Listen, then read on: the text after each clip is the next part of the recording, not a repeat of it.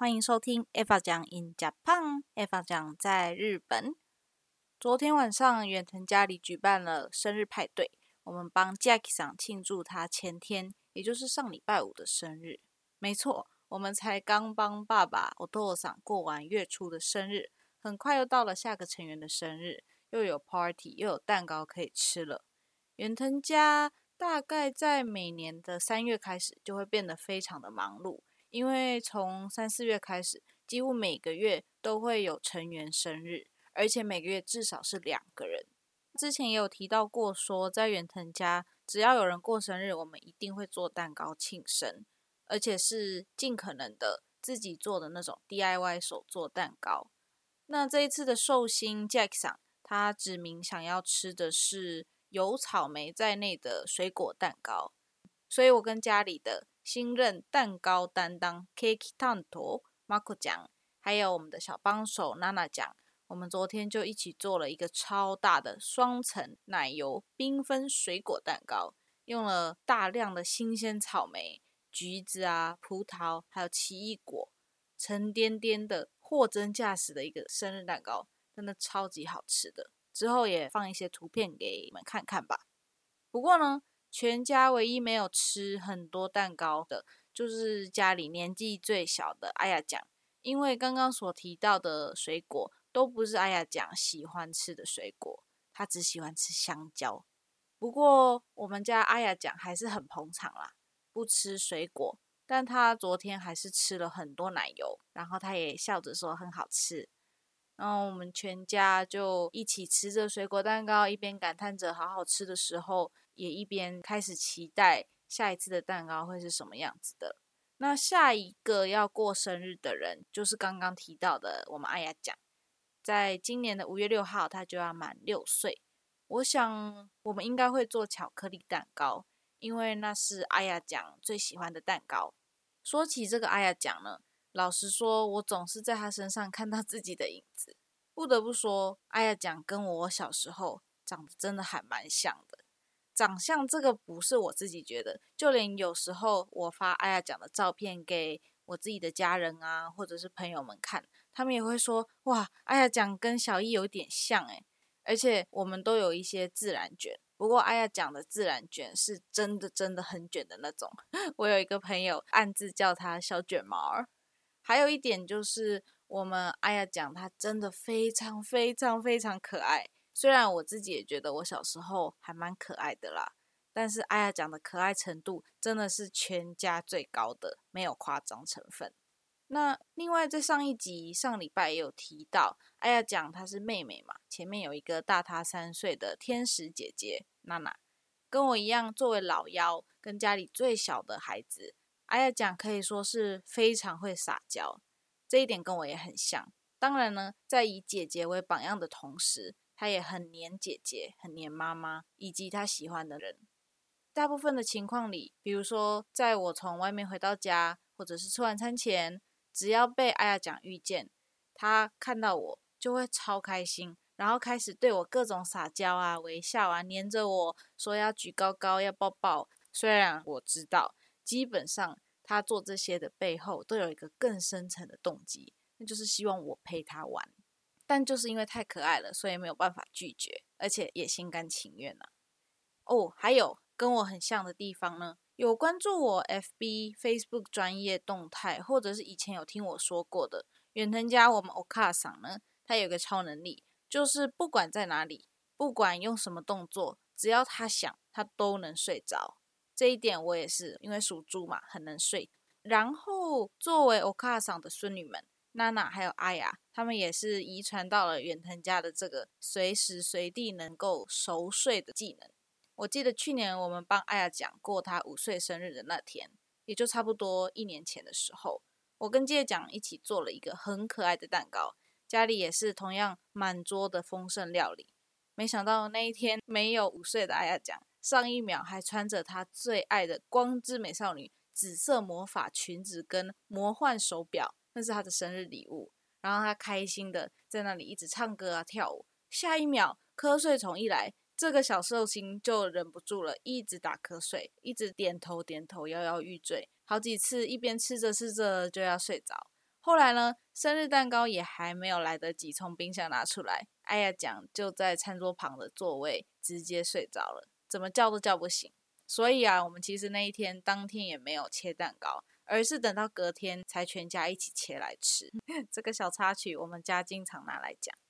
哦，另外，阿雅讲跟我小时候很像的，还有一个就是他经常会有自己的世界，也经常会说一些自己的语言，别人都不太能够 get 到的那种。在远藤家，我们就会说阿雅讲是在讲阿雅国阿雅的语言，就是像霓虹国是日语，A 国是英语，那阿雅讲的语言是阿雅国，就是他自己的语言。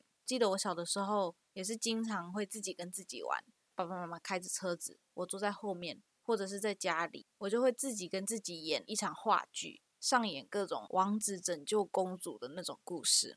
还有就是有很多很多玩偶，呃，不过这一点，我想可能很多人也都有帮自己的玩偶取名字啊。所有阿雅讲在玩的玩偶都有他们自己的名字，每次也会让他介绍他的玩偶们。最经典的就是他最疼爱的那个围兜兜白色熊熊，叫做一气过江。不过呢，嗯这个天马行空的艾亚讲啊，他那种完全不受控制，又有点小调皮、小捣蛋的个性，就跟我很不一样了。我还是得说一句，艾亚讲他真的非常非常可爱，但是也非常不受控制，精力无限，又有点小调皮，所以有的时候会让人有一种又爱又恨的感觉。那阿雅讲他还像谁呢？阿雅讲，他很像宫崎骏吉卜力动画电影《龙猫》里面的那个妹妹妹讲。然后我们昨天晚上也在说，他还很像波妞。有兴趣的人呢，可以到我的官网看这一集的文字稿。之后我会放一张昨天我拍的照片，是阿雅讲跟波妞玩偶的合照。看完之后，再麻烦你告诉我，你觉得他们像不像喽？在我的 podcast 前几集中，陆陆续续的有跟大家分享一些日常生活中会使用到的日文。今天要讲的这个呢，我想即使没有学过日文或者是看过日剧的人，应该都有听过，那就是 I still 我爱你。这个在我来日本读书之前，我也早就知道呃 I still 了。但是后来来到日本生活，才知道其实日本人他们几乎不说 I still。原因可能跟日本人他们不善于表达爱意有关。这样赤裸裸的 “I still 我爱你”的表达方式，对日本人来说真的太直接了。在日本这种含蓄又委婉的国家里面，大部分的日本人他们是不太轻易直接表达喜欢或者是爱意的。你知道吗？我很多认识的日本朋友啊，他们到现在都还没有跟自己的父母啊、家人讲过“我爱你”。也没有听过爸爸妈妈跟自己讲说“我爱你”。当时我听到这些，真的是非常惊讶。诶，那你可能会问说，如果想要用日语说我爱你，要怎么表达呢？其实说法有很多种，但最基本、最常讲、最常见的就是 “ski”，“ski des”，直翻是喜欢的意思，但它的语义就不只是喜欢的程度而已，也可以去表达我爱你的意思，或者是 “daiski”。大喜欢，非常非常喜欢你的意思。很多日本人在告白的时候就不太会说 “I still 我爱你”，他们可能会说 “ski des dai ski des”，我喜欢你，然后就变成我爱你的意思。或者是他们也会委婉的说“一緒に带”，ずっと一緒に带，就我想一直跟你在一起去做告白，就是让我想起。 嗯，不是有一个故事吗？日本文学家夏目漱石曾经问他的学生说：“I love you 要怎么翻译？”学生们回答说是 “I still”，但夏目漱石说：“嗯，这在日本应该要翻译成‘月亮真美啊’，就是这种超级委婉的表达爱意，感觉是更符合日本的民情。”但是在去年的某一天，欧卡桑告诉我说，阿雅讲去睡觉之前，突然跟他说 “I still you”。阿妈，我爱你。我卡桑当然是又惊讶又开心啊，就问他说：“诶，我们阿雅讲是从哪里学到这个表达单词的？”啊？”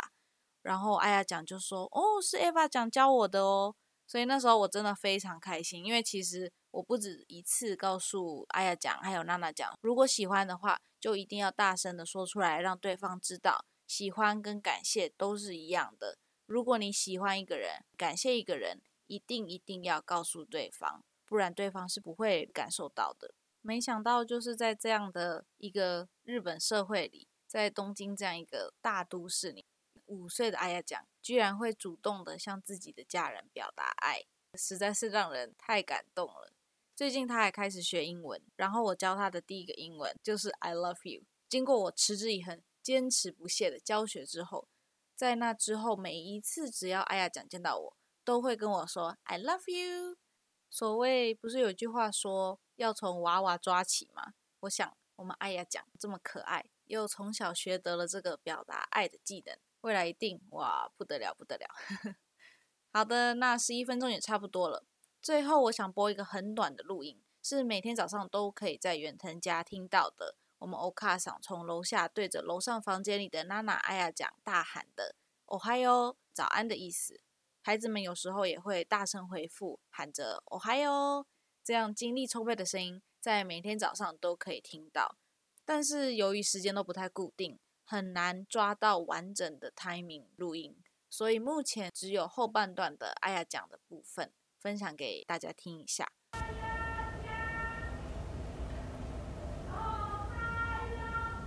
希望明天起床，即将开始新的一周、新的一天的你们，都能够这样充满活力的对自己大喊一声“哦嗨哟”！好的，那我们就下周末再见喽，拜拜，加你。